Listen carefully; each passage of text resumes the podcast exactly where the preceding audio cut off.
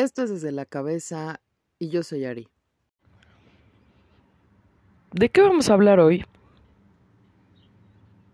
¿Por qué la gente no se observa a sí misma?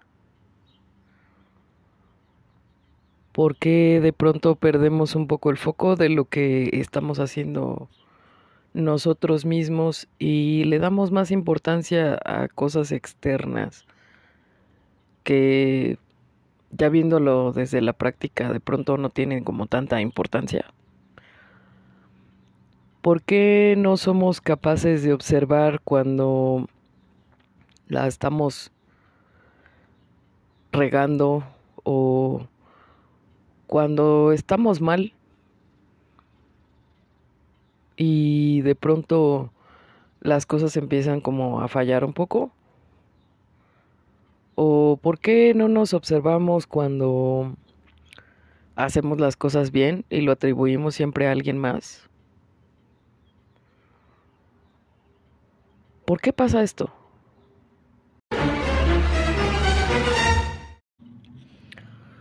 Ahora bien, ¿qué es eso de la autoobservación? Autoobservarse es eh, poner un poco más de atención en las conductas que tú estás haciendo, en las cosas que a lo mejor estás haciendo mal, en aquellas cosas que de pronto eh, no tomas en cuenta día a día, pero que realizas y que a lo mejor eh, te están trayendo eh, alguna consecuencia en tu vida mala. Así como también autoobservarse pues te permite ver cuál es tu propia capacidad y confiar un poco más en ti mismo para saber qué es lo que estás haciendo bien o, por qué camino deberías seguir. Pero el tema es que la gente no se autoobserva porque hay demasiados estímulos externos. Digo, una de las formas en las que la cultura eh, o culturalmente se utiliza para moldear a una persona ¿no? Sobre todo su cabecita, lo que está pensando, es mediante la distracción. ¿Sí? Y la ocupación. Vaya, estás demasiado ocupado o demasiado distraído en cosas externas que de pronto dejas de autoobservarte. ¿Sí? Y esto es eh, porque, eh, pues, hay gente, hay cosas donde no conviene que la gente se autoobserve. ¿No? Por ejemplo, eh, a la hora de, la venta de productos. Eh, te ponen ciertos modelos, eh, ciertos estereotipos para que tú los sigas. Pero realmente, si hiciéramos una autoobservación, verías que a lo mejor no necesitas ese producto. O sea, mucho se utiliza para la cuestión de mercadotecnia. Inclusive hay por ahí algo que le llaman neuromarketing que habla sobre cómo eh, la gente procesa ciertos estímulos para eh, crear campañas publicitarias que vayan basadas en las conexiones cerebrales eh, que la gente tiene o las respuestas ante ciertos estímulos que da el cerebro para que la gente compre más. Se oye bien macabro, ¿no? Pero es una cuestión 100% real, no fake. Y el tema de esto es que tú estás más ocupado viendo eh, cuál shampoo te va a dejar el cabello más bonito, cuando a lo mejor ya tienes el cabello bonito, pero necesitas eh, modificar a lo mejor algunas otras cosas de tu conducta, pero no las ves porque estás ocupado viendo el comercial de shampoo. Eh, es como si de pronto el observarse a sí mismo valiera menos o tuviera menos valor que todo lo que está afuera. Y ese mensaje eh, lo capta el cerebro. Entonces, pues es como, ah, pues tú no importas, lo que importa son las cosas externas que tienes que hacer o que les tienes que dar eh, como cierta importancia. Ahora bien, quizá pienses que esto es un debraye y demás, pero ¿cuántas cosas tienes en tu casa que realmente eh, no necesitas?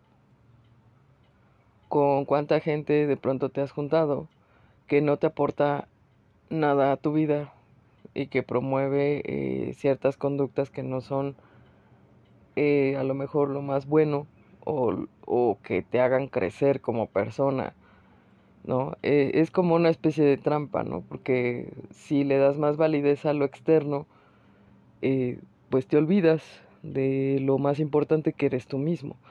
Esa es, por ejemplo, una de las técnicas que utiliza la gente manipuladora, narcisista, para hacerte creer que, eh, pues que vale más lo que haya que hacer por esa persona que lo que hagas por ti mismo. Entonces, es una cuestión importante.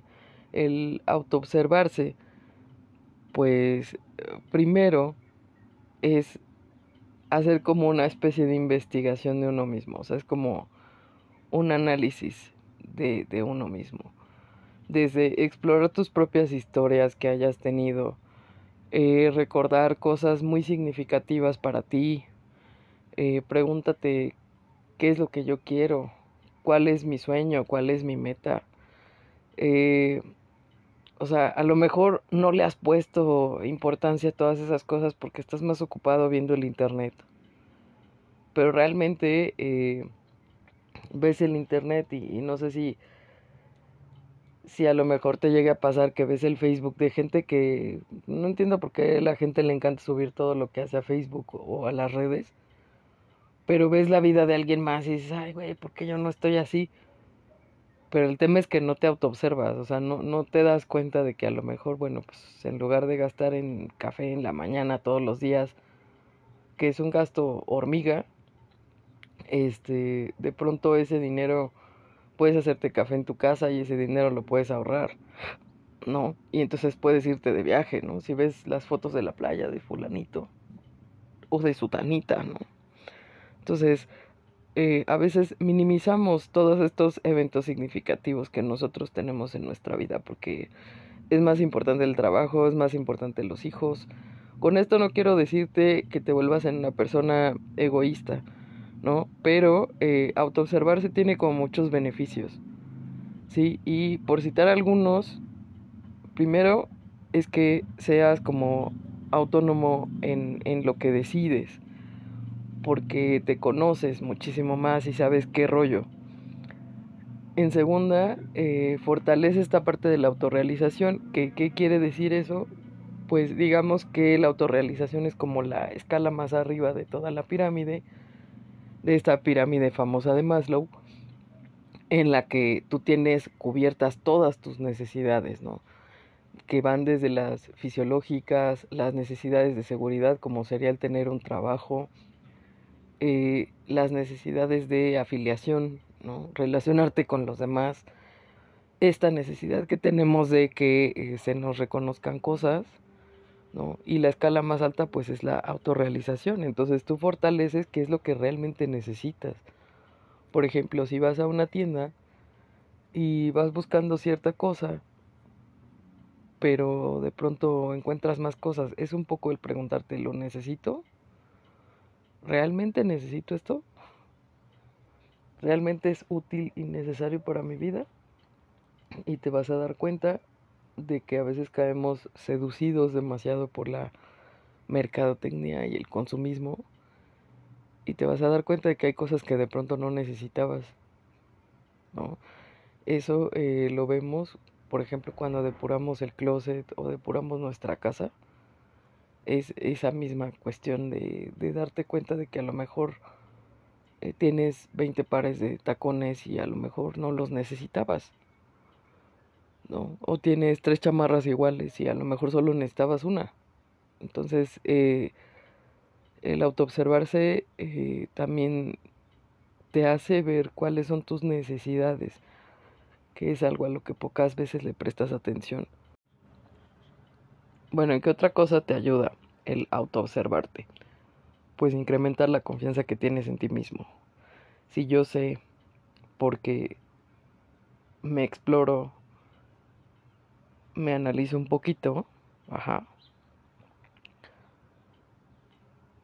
Yo sé mis capacidades, yo sé lo que puedo hacer, yo sé dónde tengo como estos puntos que necesito reforzar eso me va a dar mucha más confianza en mí mismo.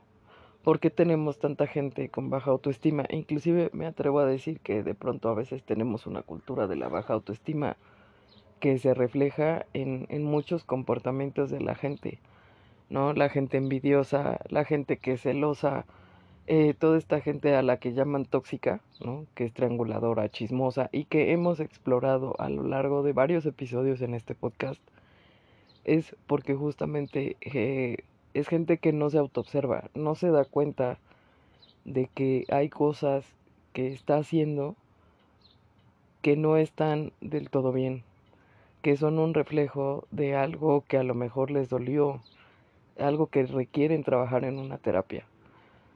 Eh, entonces el, el, tema de esto es que el conocer tus propias capacidades hace que no necesites envidiar a alguien más, hace que reconozcas qué es lo que tú eh, tienes capacidad para hacer y también te hace que sepas cuáles son tus puntos débiles que debes reforzar. Y bueno, ¿cómo los refuerzo? A lo mejor requieres ayuda, a lo mejor no podemos hacerlo todos solos. Sí, pero el saber, eh, por ejemplo, ¿para qué eres bueno? Es una pregunta que constantemente hago cuando doy capacitación. Le pregunto a la gente, bueno, ¿para qué eres malo? Y me da una listota de cosas para la cual son malos. No, soy malo para escribir, soy malo para leer un libro seguido, soy malo para matemáticas, soy malo para esto, malo para el otro. Pero cuando tú les preguntas para qué eres bueno, se quedan pensando, o sea, hay gente que sí lo tiene súper bien definido, por eso no generalizo, pero la gran mayoría cuando tú le preguntas, ¿para qué eres bueno? Se quedan así como viendo una chancla, ¿no? Y así como que te dicen luego, pues es que no sé, o te dicen, soy bueno para nada, ¿no? Por hacer la broma, pero en realidad la gente no está acostumbrada a autoobservarse para saber en qué cosas tiene mucho más potencial. Y es que realmente eh, tenemos un cerebro que puede aprender muchísimas cosas y tiene una capacidad plástica. Esto quiere decir que nuestras neuronas pueden conectarse y conectarse y conectarse unas con otras y transmitir señales. Entonces el problema es, dicen, bueno, es que ojalá pudiera cantar como tú. Bueno, hay un montón de tutoriales en el YouTube.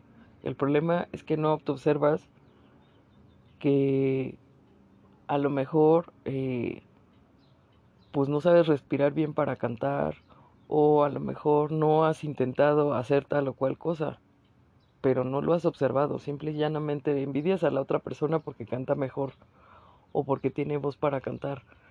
Eh, a lo mejor eh, no te has dado cuenta de que eres bueno escribiendo historias porque nunca lo has intentado. ¿Sí? Por eso es que decían que durante la pandemia mucha gente se dio cuenta de cosas que a lo mejor no se había dado cuenta. Y que finalmente esas cosas lo hicieron que se diera cuenta y desarrollara mayor confianza en sí mismo. ¿Sí? Entonces, resumiendo este punto sería, valora las capacidades que tú tienes ¿no? Y si quieres desarrollar alguna otra cosa, inténtalo. Bien, otro de los beneficios que te da el, la autoobservación es el, el hecho de aprender a decir que no o a emitir una cierta respuesta cuando algo eh, está afectando tus valores o tus principios o tu dignidad tú eres capaz de agarrar y decir, no, esto no me parece, no, me estás violentando, no. Sí, a veces no sabemos decir que no, por quedar bien. A veces aceptamos chingaderas de la familia, por ejemplo, que es el ejemplo más común que te puedo dar, porque es tu familia. Pero cuando tú conoces y, y te has autoobservado, eres capaz de, de, decir que no, de rebatir esos argumentos que a lo mejor te están dando un, mal argumento y eres capaz de rebatir y de decir, sabes que no, espera, es que yo no soy así. ¿Sí? Eh, otra de las cosas es reforzar el hecho de autoaceptarte, ¿no? Mucha gente no se acepta a sí misma por todo lo que hay externo. El ejemplo mejor que te puedo dar es la cuestión corporal. ¿Cuántas veces nos dicen en el estereotipo que tengo que ser delgada y alta? ¿No? Que las curvas no tienen eh, mucho sentido, que si tienes muchas, muchas curvas, entonces estás gorda. ¿Cuántas veces no le dicen a los hombres que si no está musculoso, pues no va a triunfar en la vida y la gente desarrolla vigorexia, ¿no? Entonces, eh, este punto es que realmente aceptes lo que eres. Si eres una persona que tiene mucho gusto, acéptalo, cuídalo. ¿sí? Eh, si tienes una eres una persona que de pronto estás demasiado curvilínea, acéptalo. ¿Sí? No vas a cambiar eh, como tú eres. Hay gente que nació sin busto y está con la obsesión constante de, ay, me quiero poner busto, me quiero poner busto. Si naciste eh, sin mucho busto, pues tienes más ventajas, encuentras ropa más fácil, ¿no? Porque además, o sea, la ropa está eh, diseñada, que eso lo hablamos en, otro episodio más a fondo, pero mucha de la ropa está diseñada para mujeres muy delgadas. Y yo creo que tendría más éxito alguien que diseñara ropa para mujeres curvilíneas, ¿no? Ahora ya lo vemos más en, en la moda por internet, que las marcas, hay ciertas marcas que de pronto eh, exploran este mercado de chicas curvy, ¿no? Eh, lo ves también con los hombres. La talla más grande es ultra chiquita. Entonces hay hombres que, por ejemplo, no están exageradamente musculosos, pero tienen la espalda súper ancha y es un tema encontrar ropa. Hay hombres que son muy altos y es un tema encontrar zapatos. ¿Sí? ¿Por qué? Porque el estereotipo debe ser así. No. O sea, autoacéptate como tú eres. Si eres más alto, bueno, pues sí, a lo mejor tendrás problemas para encontrar zapatos, pero tendrás ciertas ventajas en otras cosas. Eh, si de pronto eh, la, la, cuestión física eh, te está afectando, hay gente que desarrolla trastornos y no tienes por qué caer en un trastorno por intentar ser alguien que no eres. Si tienes algún problema con la autoaceptación, siempre les digo, no podemos hacerlo a veces solos. Se puede hacer valer a terapia y decir, ¿sabes qué? Necesito ayuda. ¿Sí? Bueno, definitivamente autoobservarte pues te da estos elementos para saber en qué momento, por ejemplo, tú cambias con una pareja o cambias eh, cómo te comportas con una pareja, si de pronto eres muy complaciente, si de pronto eh, a lo mejor eres como todo lo contrario, ¿no? Y no te estás dando cuenta de que a lo mejor estás lastimando a la persona, eh, también te va a dar eh, estas herramientas para ver cuando, cuando estás con amistades y qué tanto eh, esa amistad te llega a influenciar, qué tanto tú la influencias a ella y a lo mejor la influencias para mal, ¿no? Porque también pasa el caso. Y entonces pues darte cuenta así como de, ay, creo que esta persona no me conviene juntarme con ella eh, o me estoy volviendo muy así, yo no era así. Eh, es algo que, que de pronto no, no nos damos cuenta. Nos damos cuenta cuando ya pasaron las cosas. También eh, autoobservarte te va a hacer que pienses, a ver, ¿por qué no soy capaz? No realmente me compré la idea, es real, pasa siempre, etcétera. Y entonces ¿Por qué no somos capaces? Pues puede pasar, eh, pueden pasar tres cosas. La primera es que mm, o eres muy autoexigente y te pones metas súper inalcanzables, que en ese caso pues deberías bajarle un poco el ritmo, ¿no? Y ponerte metas a lo mejor un poco más pequeñas, pero alcanzables. Eh, puede ser porque a lo mejor te sobreprotegieron tanto que te sientes inseguro al dar ciertos pasos, ¿no?